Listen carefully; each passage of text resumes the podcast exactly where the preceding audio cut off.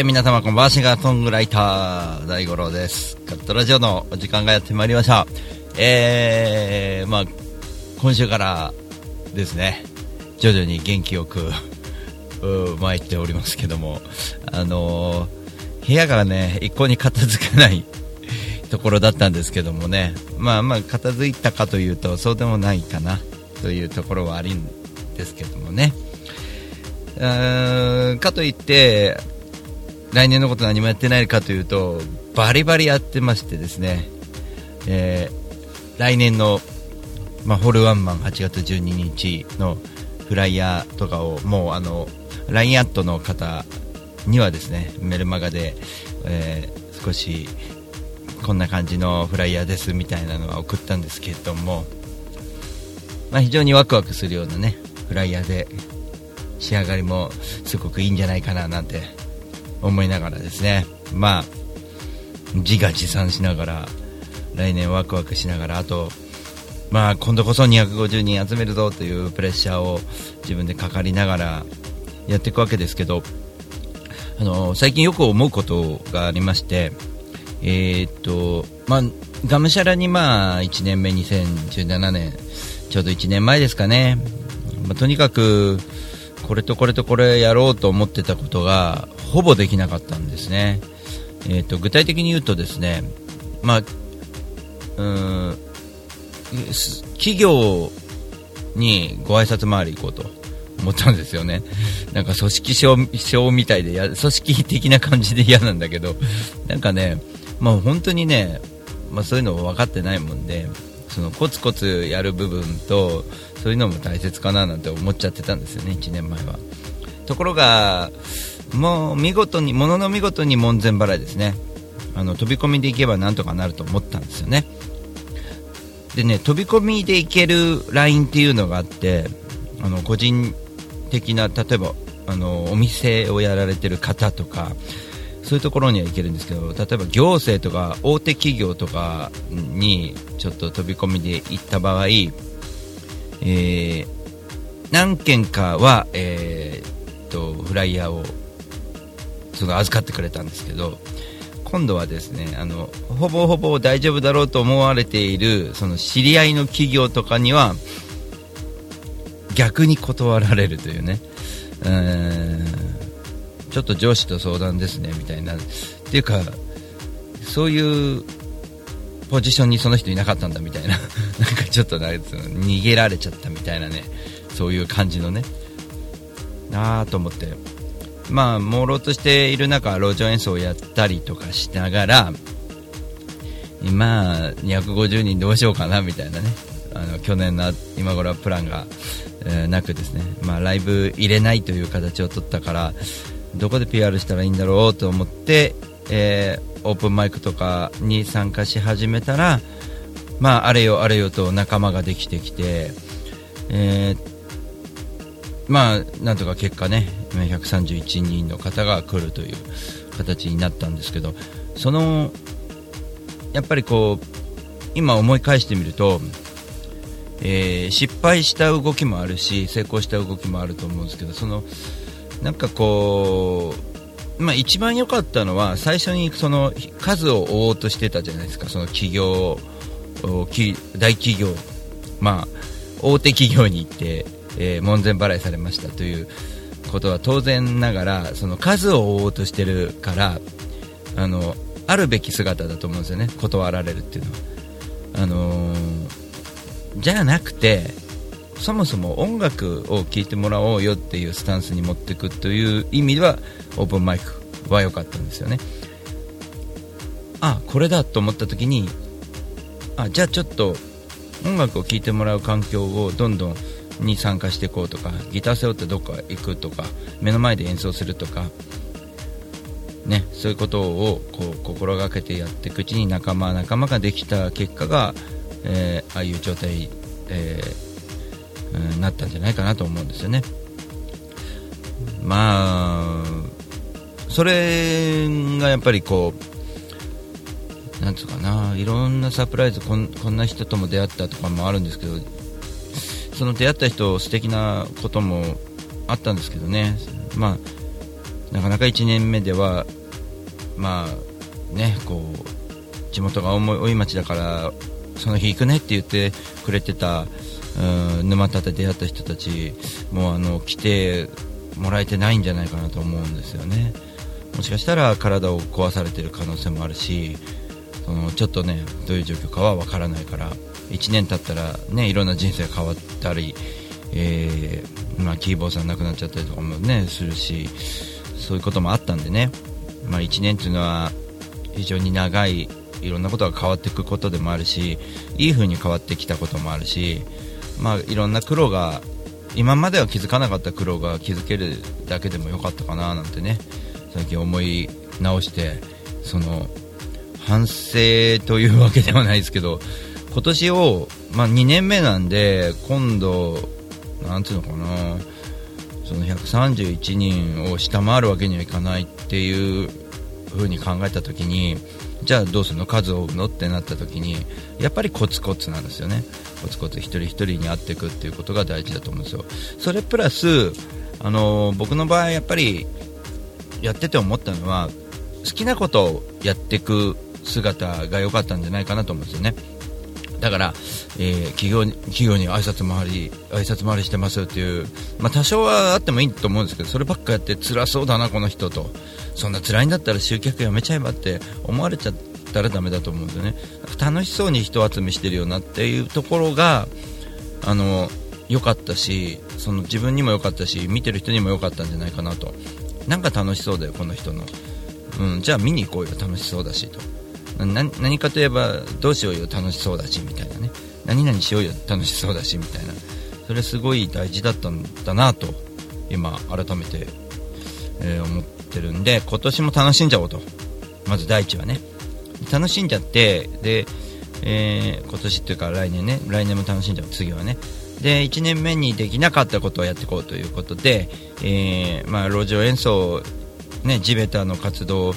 をなんかなるべく優先していくことでオープンマイクも、まあ、たまににしとくという感じ。で新しいところにももう、うん、出かけないでいいかなって思ってたんだけど、まあ、出かけておくことは大事かなと思うんですね。新しいところに、えー、参加していくっていう形を取る、うん、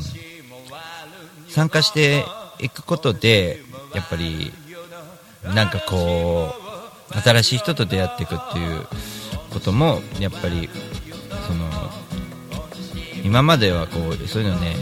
あんまり意識してやらないようにしてたんですよね。だけどやっていこうかなと、うん、まあねいろいろあったからそう思うんですけどね。うん。なんかこう少しでも僕のなんか音楽を聴いてくれる人を、えー、うんまあ、広く広めていくっていうのが大事だしあの、まあ、何をやりたい人なのっていうのがはっきりしてることなのでそれが非常にいいことなんですよね。はっきりしてるっていうのはね。だからまあ年末年始も好き放題あっちこっち行きますよ。ギター背負って歌いに。これ、まあ、やっぱりやめちゃったら僕らしくないなっていうのもあるしなんかこう今日なんかもねあのまあ結構早くに戻ってきて、まあ、ガトラジまではゆっくりしようと思っててこうゴロゴロしてるわけですよ。っていうのもやっぱり来年のこと考えちゃうっていうかそんな来年のこと考えちゃうって言ったらおかしいな。なんか音楽のこと考えちゃうんですよ。で何かこううーんあそういえば3月頃どこどこ行こうかなとか。そうだ今度また大阪に行くのに、えー、神戸のね新海地のあれも応募するからそろそろだなとかこう構え始めてるわけですよね。まあレシ領収書も、えー、もう年末なんでね片付けなきゃとかやることをやらなきゃとか。まあそういうこともねいろいろ含めて楽しいことなんですけどまあそういうやらなきゃいけないこととかをガンガンやりながら、えーまあ、本当に大五郎から楽しいのをなんかねそう自分で昔自分の映像を見ててなんか暗いなと思ってたんですけど最近なんか昨日なんかの演奏昨日なんかのこう演奏の表情を自分で見てるとすごく楽しそうな顔してるな自分はと思うんですよね。やっぱりこう笑顔がね昔子供僕そうですね二十歳ぐらいまではそのニコニコしていいねって言われてたんだけどまあ30代がニコニコ感がなくなった時期もあったんですよね。そしたら今度ネガティブだねって言われるようになって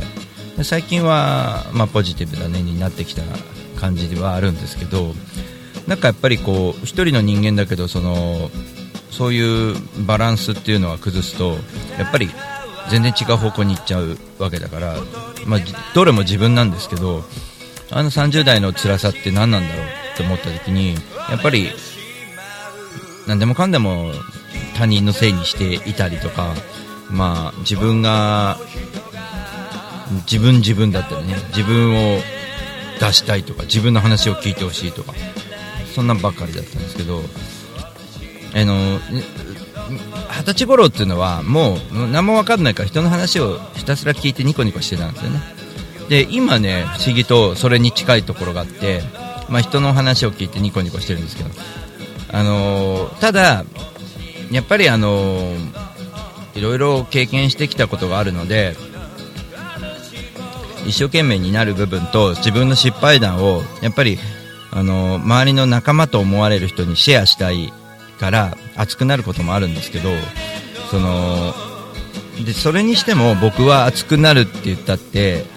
あの本当に言い方とか気をつけるし丁寧に言うんですよね。ただ言い方を気をつけて丁寧に言うもんだから舐めてるやつがいるんですよ。これがちょっとまあ僕の中では今痛手になってるところでなんかガッツンって言っちゃってもいいんじゃねえかなっていうのもあるんですけどまあでもねそのうん、その線引きもまあうまくできできてるかな。でもあえてそのそういう方向には本人が気づかないとしょうがないからわざわざねこっちから言うことでもないかなと思うしなんかこうそれもうまくやり過ごしちゃうんだよな。うん。幸せっすよね。でいい状況ですからなんていうのかな昨日なんか、まあ、梅さんとこのライブ行ってなんかこうライブとしては成功してないのかもしれないんですけどうちわの話なんだけどなんかこうみんな温かく夢があるんですよね。これやろうよあれやろうあれやるよみたいな話であそこ行こうみたいな話もねしたりしながら。で夜は浦安だったんですけど、まあ、小林さんを筆頭にねまあ、でも小林さんが連れてきた浦安の仲間たちのその連れてきたというか、まあ、浦安にウェルカムな感じの環境を作ってくれてで僕ももう紹介してくれる時におなじみのって言ってくれるようになったりとかしながら、あのー、何回かね、まあ、何回か顔出すからそういう風になるんだななんて思いながら、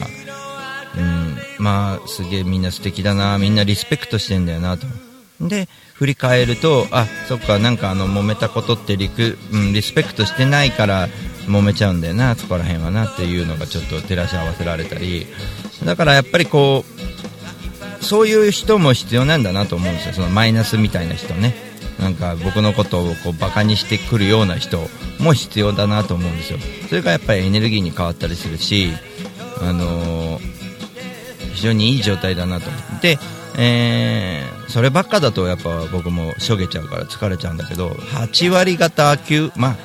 8割ってことね9割方皆さん僕の味方なんで非常に幸せですね。あの僕を否定する人がいなくなったかな。うんそれがすごくありがたいことですよね。なんかわかんないですけどね。いつの間にかそんなこと意識してなかったんだけど僕もみんなのこと大好きで認め、まあ、僕の曲パワーがありますけど大好きだからっていう、まあ、相手をリスペクトしてれば必ず相手もリスペクトしてくれるという形に、ね、なってくるし、あのー、やっぱり何かあったらやっぱ相談してね個別に相談したりちょっとうん方向性を間違えることだってたくさんあるわけですよ。でもそれを救ってくれるのも仲間だったりいやでも大五郎君こうなんじゃないのとか言ってくれたりとか、うん、そういう愛のある助言をね、うん、してくれたりとかして非常に仲間には助けてもらってますよね、まあ、その中で、まあ、助言をするしてるつもりになって愛のないあのただ言ってるだけのが、まあ、ああったわけですよ。ただ言うなんていうのかな。ただ言ってるだけって言ったらおかしいけどちょっとまあ罵声を浴びせられたんですよ俺ね、うん、だからそれはもううちの奥さんにもまあ散々聞いてもらったんですけど僕ラジオでは多分うん、やつらは聞いてないと思うんで、うん、やつらって言ったらおかしいけど、やつは聞いてないので、まあ、1人ですね、まあ、聞いてないんで、まあ、いいと思うんで、みんなにシェアしようかなと思うんですけど、まあ、僕もその人にもシェアしようというつもりでいたんですよ、すべての僕の経験したことをね、今回、ホールワンマンなんてなかなかできないじゃないですか、これってやっぱり、でも、どうしてもプライドみたいなものが多分あったりとかしてそれをまあ認めたくないって思うのは勝手なんだけど、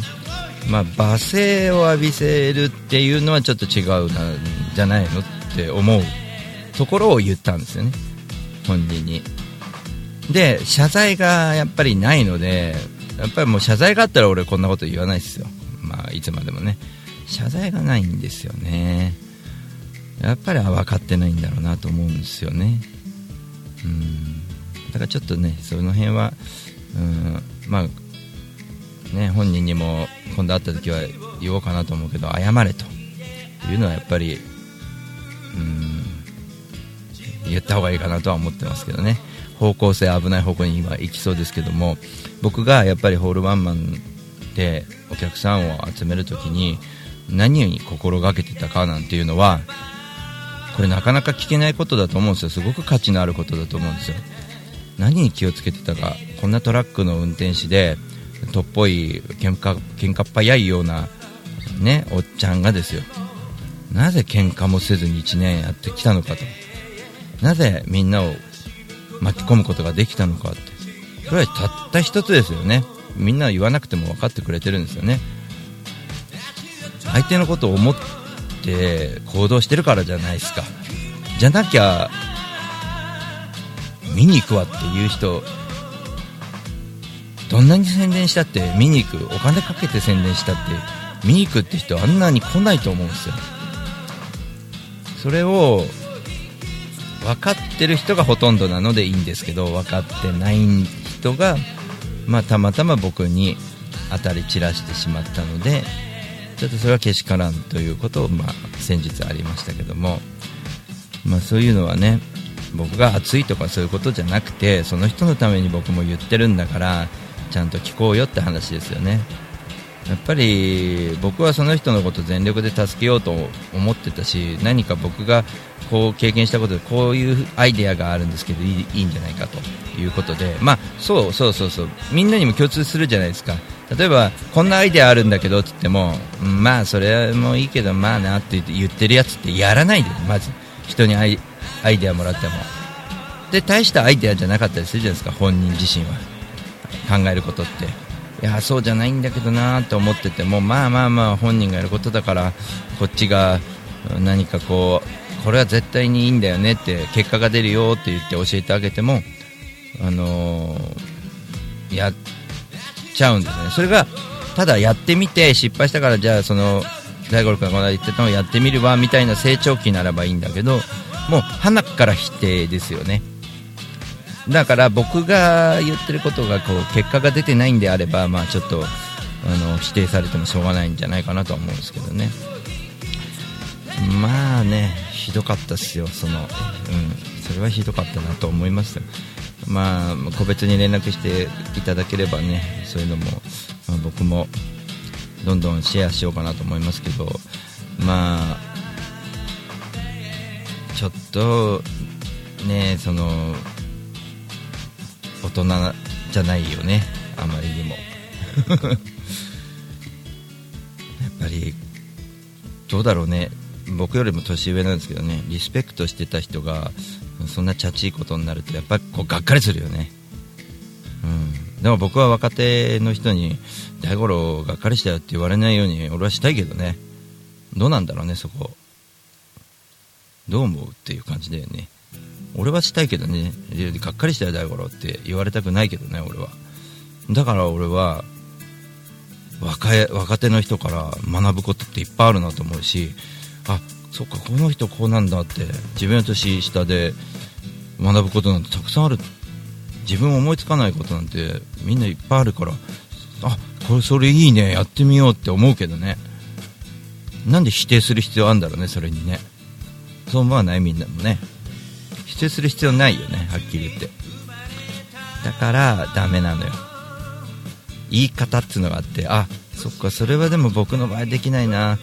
よしこんなタイミングでやってみようとか。なんかこう言い方ってあるじゃん彼の。そっかそのアイデアいいですよねみたいなね。うん。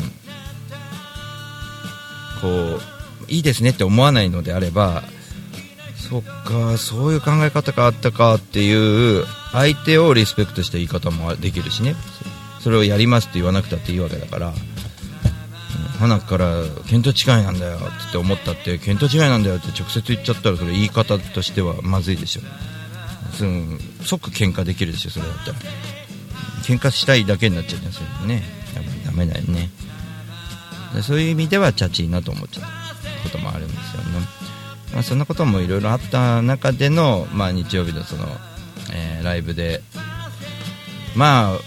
僕がこうみんなを笑顔にしなきゃいけないんだけどやっぱりみんなから笑顔もらったりとかしてってね。やっぱり笑顔じゃあ返すよ笑顔みたいな。笑顔のキャッチボールみたいな感じでね。最高ですよね。だからリスペクトできるし合えるっていうのが大事だなっていうのをこうあえて一回その厳しいことがあったからこうあえてやっぱこの仲間最高だよねって思い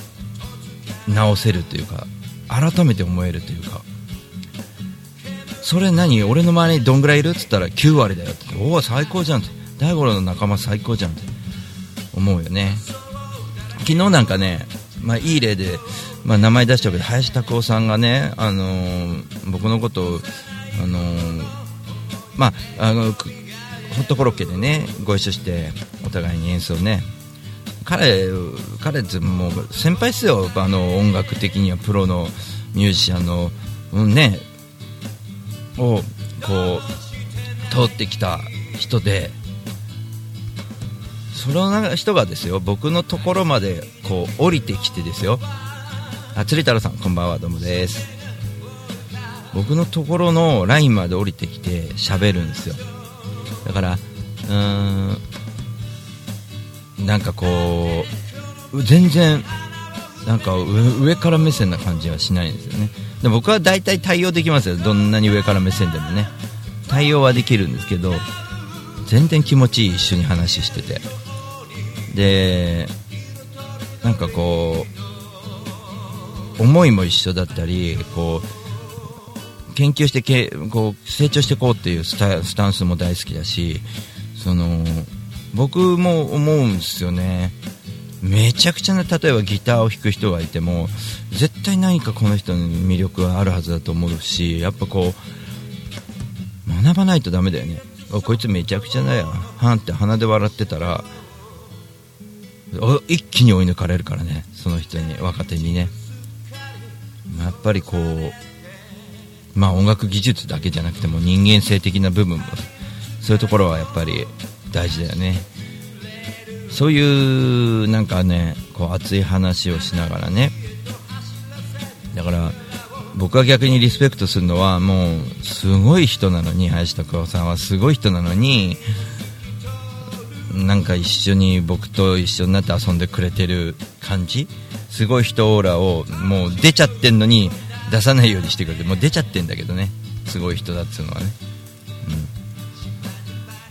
ああいうなんつうのかな。まあああいう人間になりたいですね俺もね。やっぱこううん。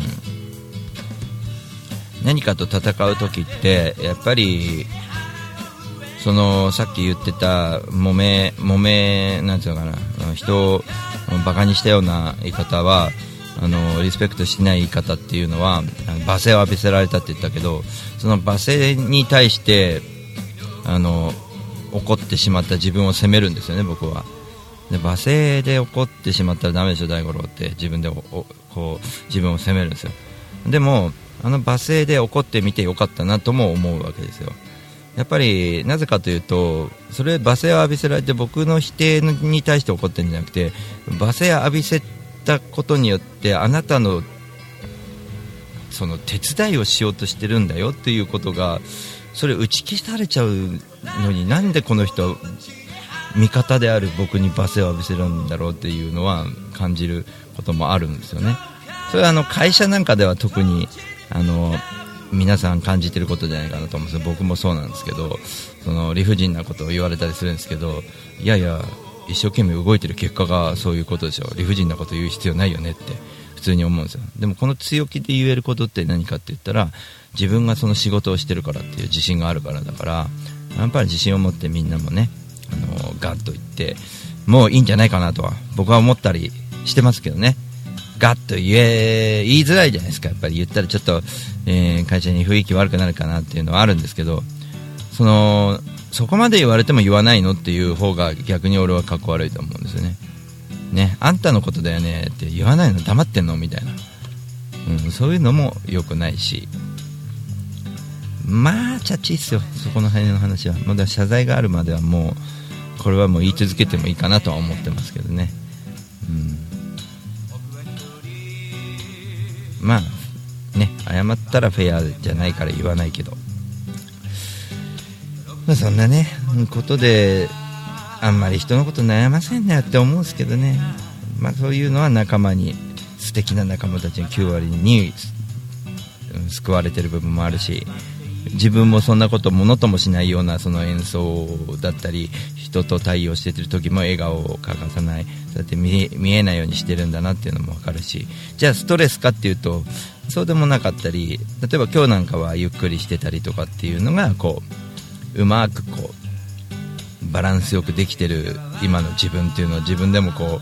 う褒めてあげたいぐらいの、うん、感じはあるしやっぱこう最高だよねそのね日々ね。なんかね本当楽しいと思う。なんかねこうこういうことを僕はね散々ガトラジ言うのはねみんなに吸収してほしいからですよね。もうちょっとそこ聞かしてとか。みんなハッピーになると思うんだよね絶対にね。僕がやってることってそんなにきついことをやってないんですよ。みんなきついように見えちゃってるかもしれないですけど。仕事終わった後歌いに行くんでしょ大変だよね。そんなにガンガン毎日やってるわけじゃないから。歌いたい時に歌ってるだけだし週末とか休んでる暇ないでしょ、うん、でも発信してるのが多いように見えるけどあのまあこうやって生中継をしていたら年がら年中それは辛いと思うんですけどただ写真撮ってそれをなん SNS に上げるだけですからね。行ってきましたって言って報告でブログに残すとかそういうことしてるだけですから。いややってんねめちゃくちゃって。その後で見るとそういう風に見えるだけで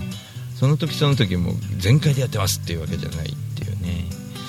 えー、まあ、話は尽きないわけですけど、えー、後半と枠を切り替えようと思います。一旦、えー、切り替えます。ではこのままお待ちください。後ほど。はい。えー、それでは、え後半参りましょう。まああのこうやってこうガトラジもずっとね続けてこれてるのも、まあ、ポッドキャストで聞いてる方とかがね結構いらっしゃるし、まあ、生放送的に見たらこう結構がっかりな数字なのかもしれないですけど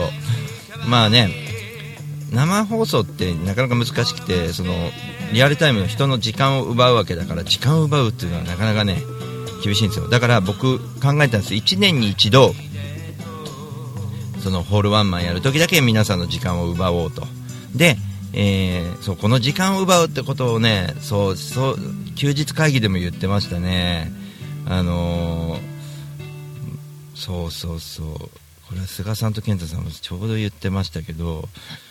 そう僕は1年に1回だけ皆さんの時間を奪うんでその時だけ協力してください。でも協力なんだけど来てよかったって思ってもらえるような内容ですっていうことでその、え、表現が音楽なわけですよね。それって1年に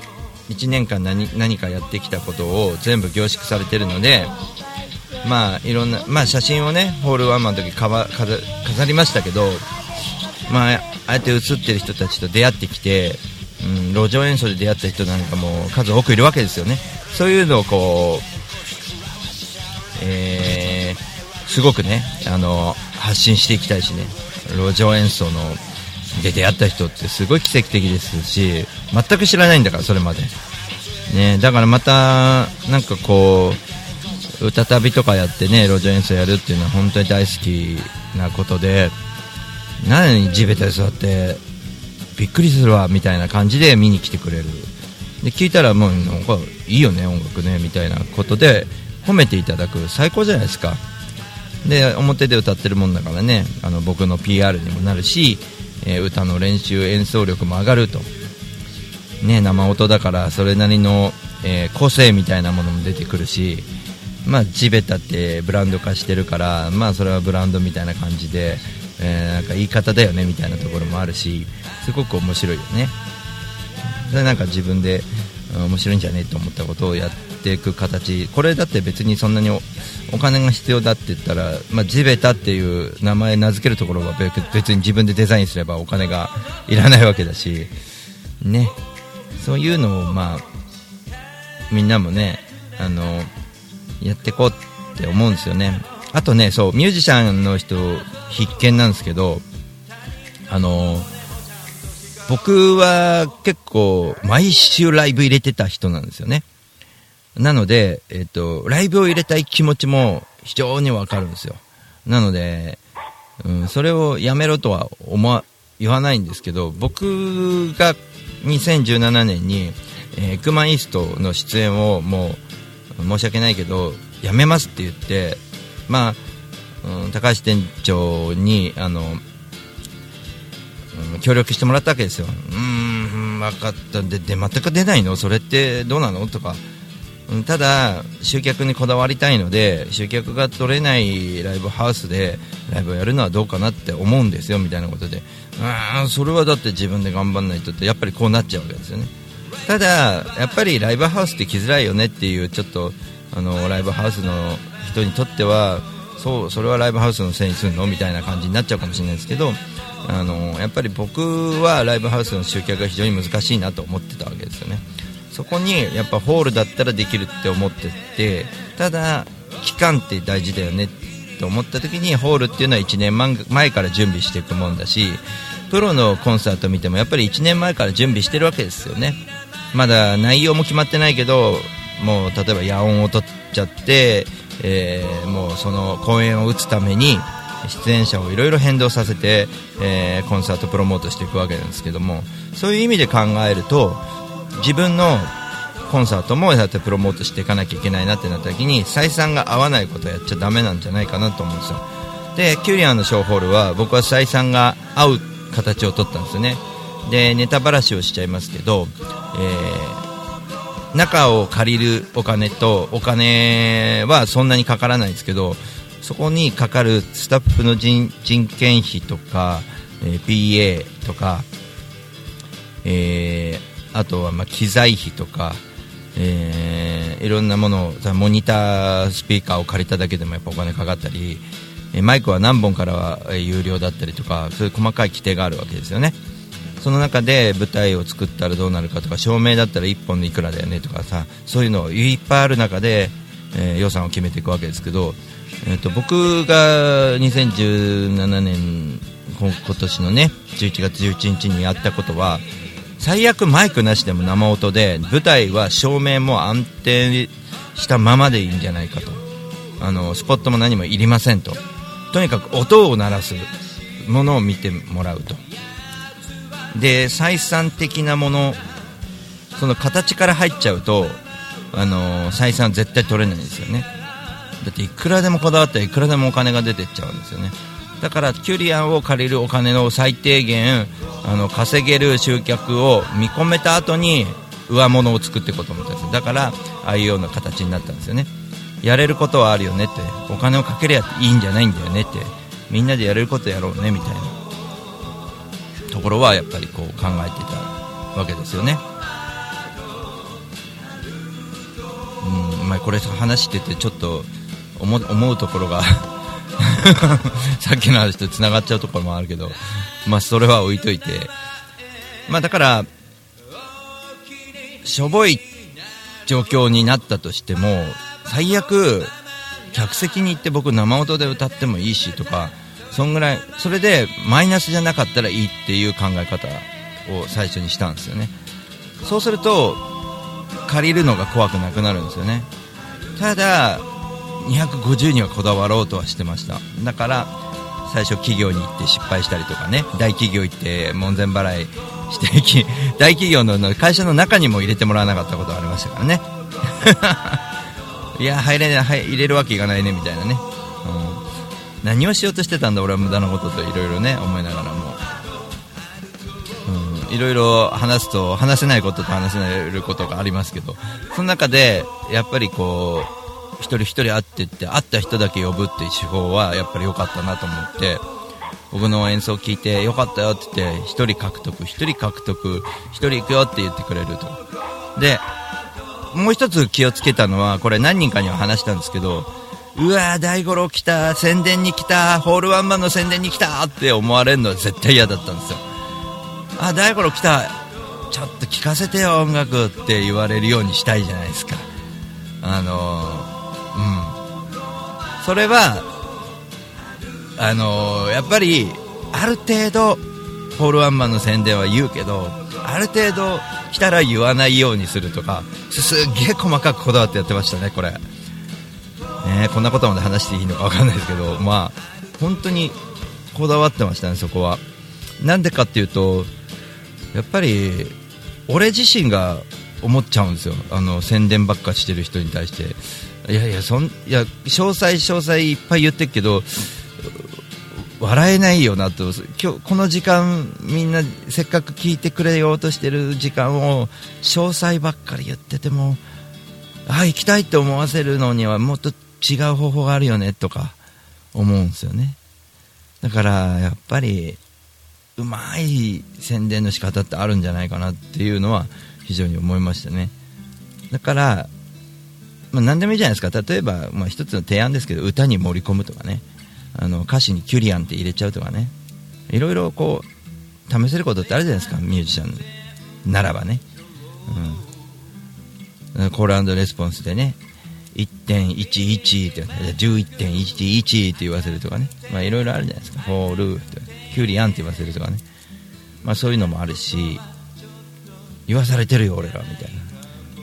な、ね、そういうのもあるし。でもそれもあんまりしつこかったらどうなのかなとかそのバランスみたいなのがありますけどね。まあステージ上もうちょっとクレイジーになってもいいかなとは思いますけどまあとにかく楽しいなこいつといてっていうのは重要ですよね。うん。いや楽しいわお前。お前が来ると楽しいねって。これはやっぱりこだわるよね。だから来るんだよねっていう。みんなから今年の成功例はみんなから言ってくれたってことですかね。あホールやるでしょ？11月。それ俺行くから私行くからって。みんなから言ってもらえた。のは大成功だったかなと思います。その他はもうほとんど失敗かもしれないですけど。はい。でもそれって大事で今度ね次はどうしようかなっていうのもねここは考えながらやってて。話もねちょっとさっき話しようとしたところからもちょっとそっちに戻ってきちゃってるんですけどね、まあ、とにかくね最初はそうやってね、えー、失敗してましたけどねホールのその、うん、こだわった結果そういうことにこだわった結果ああいう形の数字になってしまいましたけど来てる人たちはものすごい人たちだったなという濃い人たちだったなっていうのが印象的だったんですかね。まあ来年も皆さん本当にお願いしますね。あのー、いろいろあるんですけどやってきてよかったなと思うことはいろんな人と出会えたしいろんな人人とこう楽しく会話ができることができるようになったなっていうのがあるしあのー、ちょっとね紹介しちゃいますけど休日会議ってポッドキャストでやってるんですけどこれあのー、アイマーちゃんとっていう会社のね菅さんと、えー、健太さんがね、えー、毎週えー、ビジネスについて喋ってることなんですけど僕最初この2人のそのビジネス話ビジネスには全く興味ない、うん、なかったわけですよはっきり言って。何のビジネスやってんだろうって後からつあウェブなんだっていうのが後から分かったぐらい。ただすごかったのは楽しそうにリアリティのある話をしてたんででゲームの話とかもしてたんでなんか楽しそうだなと思って聞いてたらあなんだビジネスなんだみたいな感じになったんですよね。でやっぱいろんな環境が変わってきた中で自分でもそのうちの会社でもねあの、えー、個人事業主みたいな感じでやらやってみようみたいな形になったんでじゃあちょっと勉強がてらというところでマーチャントクラブに入ったわけですけどマーチャントクラブのメンバーっていうのはやっぱりこうね、すごくあり方みたいなことを大事にしててどうあるべきかみたいなことを大事にしてて結局局ビジネスの話してない してない。遊んでるわけじゃないですけど結局なぜ人間模様の話ばっかりしてるんですよ。あこれってこういう風にしたらこの人さこうなんだよね。とこれがこうだったら面白いよね。みたいな笑笑い話が多かったりとかしてね。それがすごく気に入っててみんなやっぱりコツコツやったり作業するんですけどその作業っていうのは何だろうね。具体的なこととかっていうのもあるんだけどいろいろねみんなバラバラやってることは業種がバラバラなんでいろんな人と出会えたの面白かったですけど。でねその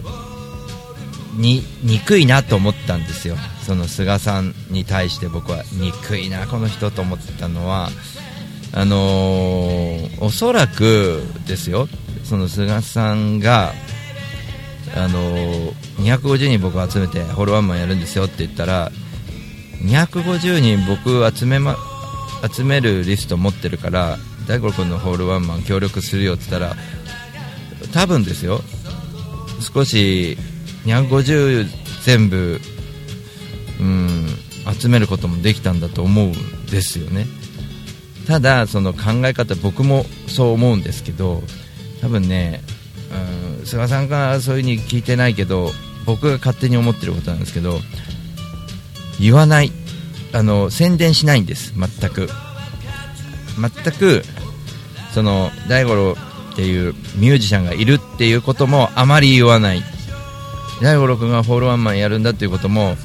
えー、言わない。クラブ内ではちょっと有名な話になってても表に言ってかない。お客さんには言わない。ですよ。あの綺麗なぐらい面白いぐらい言わなかったんです。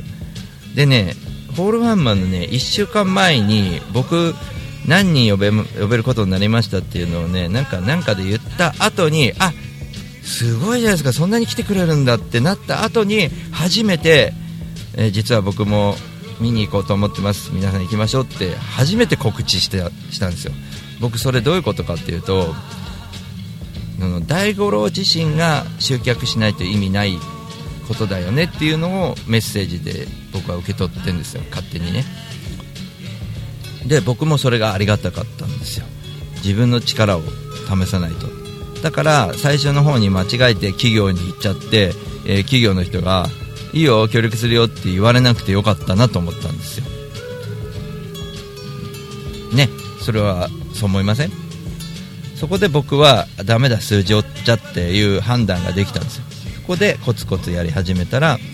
結果あたくさんの人が結果来てくれたなっていう風になった。これはやっぱ来年も再来年もずっと続けていかないといけないことだなと思うし、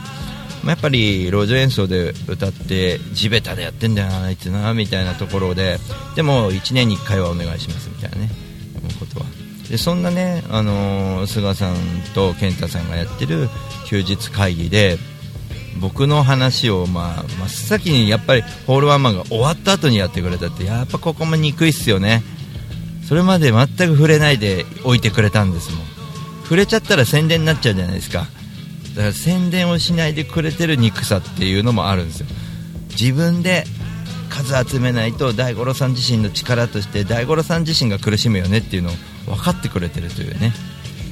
だからみんな僕の集客をみんなは手伝わなくていいんですよ。みんなが来るかどうかあの自分は行くのかどうかだけをみんなが考えればいいんですよ。これに気づいたのが、えー1月か2月ぐらいだったのかな今年のね。あ俺自分でやらなきゃダメだって思ったんです。それまであの大企業とか行ってたんです。行ってあの数集めると思ったんです。それって何かって言ったらやっぱり嫌なことがあったからですね。あのすり寄ってくる人がいるわけですよ。あの大五郎君100人ぐらい僕は集められるんでとか言ってあのここに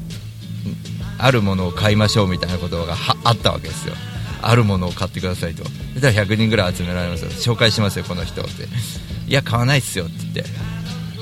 そう言った時になんで俺買わないんですよって言ったのかなって言ったら100人集めますっていうことがそのう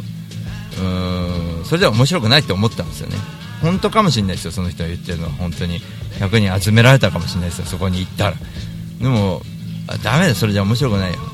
100人一人一人の顔を全く知らない人が来てもしょうがねえよって。ちょっと思ったんですよ。そこで強気だったんですよ。そのバカな強気が良かったんですよね結果的に。みんな来た人の顔がああの人ここにいるここにいるっていうのが一人一人分かったという。で来年も、えー8月12日はねキュリアンでやりますんで、えーみんなのね250人いっぱいになって250人の顔一人一人をああそこに誰かいるっていうのを分かりたい。これはもう1年スパンの夢ですよね。で相変わらず僕はあのーライブハウスでのライブがライブ出演というかなんかこうブッキングライブみたい的なことがもう本当に少ない状況なんですけどさっき言おうとしてたことを思い出しました。あのミュージシャンの皆さん必見って言ったじゃないですか。これは思うんですけど僕も毎週ライブを入れてた方なんで分かりますけどライブを毎週入れないで月1回入れようとして変えたりとかいろいろしてたんですけど今回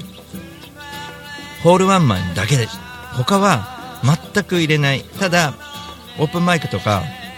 まあ、歌う機会があったら土日出かけてくこれだけはやったんですよ。であと誰かのライブ見に行ったりとか見たいやつね。あのすごい勉強になるしね。いろんな人を見たりする。あと路上演奏に出かけていくこれだけなんですよねやってるのって。そしたらねライブ入れてる暇ないんですよ。これはミュージシャン必見ですよ。これはあの悪くとんないんでねライブハウスの人もライミュージシャンも。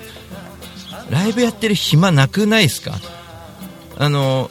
じゃあ逆に言うんですけどあの毎週ライブやってて集客ができてプラスだったらホールワンマンとかやんなくていいと思うんですよ逆に。なぜかというと収益が出てんじゃないそこで。で僕の場合は収益が毎週のライブで赤字になるのでじゃあホールワンマン1回でいいかな。それまでは準備して時間使おうかなみたいな。そういうのは考えてたんです。で時間を使って家でコツコツなんかやったり路上演奏やろうとしていたりオープンマイクやってるだけなのにそれはもう忙しい毎日毎日。ライブやってる暇ないんですよこれ。2ヶ月先？じゃないとあ空いてない状態になっちゃってて。例えば人と会うじゃないですか。大悟君いいよね。今度さこういう喫茶店が、うん、例えば鎌倉にあるから鎌倉行こうよって。マジですか？行きたいですね鎌倉。ただ鎌倉行きたいだけなんですよ。そこって。集客目的じゃないですよ僕は。ところがそこで仲良くなっちゃうんで結局あのそこで仲良くなった人が僕のホールに来てくれるという。これ非常に僕に合ったやり方だなと思ったんですね。毎週ライブだったら僕毎週ライブでいやこなせって言ったらこなせますよ。だけど俺つまんないと思うんですよね。毎週だと。毎月1回でもちょっとつまんないかな。うーん。なんでかというと構成ばっか変え始めるからね。歌ってる歌の。構成ばっかりを。だって路上で2時間3時間歌えんじゃんって思うよね。ライブで自分が30分だったら30分のためにお客さん来るかなと。いろいろこう考えるとやっぱりプラスなことばっかだなと思ってて。ホールワンマンだったら子供も連れてこれるし、えー、おじいちゃんおばあちゃんも来れるしみたいなね、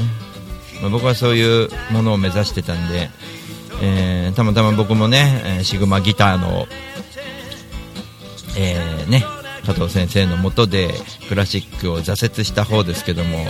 クラシックを学んでいた方ですからああいう独奏は得意ですよ1人で。僕の課題はいろいろありますね。セッションみたいなことは苦手なんで今度パンチマンさんにこう教わろうかなぐらいのねセッション教えてくださいみたいなね。そういうのもあるかなと思うんですけどね。ねあみつぐさんこんばんは。どうもです。まあでもそのねパンチョマンさんとかもやっぱり周り驚いてましたね。見に来てたよねパンチマンさんがねみたいな、うん、僕も驚いたけど周りも驚いてたことにまた僕も驚くみたいなね。うん。なかなか呼べる人じゃないですからね。うん。ね安倍浩二さんもね来てたことに驚いてた人いたけどそんな有名な人がいっぱい来てたりね。もうね今度ワンマンやるね12月3日ワンマンの神子ちゃんも来てましたからね。なかなか来る人じゃないですからねライブね。ゆかりろはさん来てたしね。やばいね。なんか有名なミュージシャンいっぱい来てたね。うん。すごいね。山猫さん来てたね。さらちゃん来てたね。これやばいね。んなこと言ったらクレイジーキャッツも来てたもんね。クレイジーキャッツじゃない。ゴールデンキャッツだよ。こう怒られんなやべえねクレイジーキャッツは来ないよ。クレイジーキャッツ来てたらみんなびっくりだけどゴールデンキャッツだね。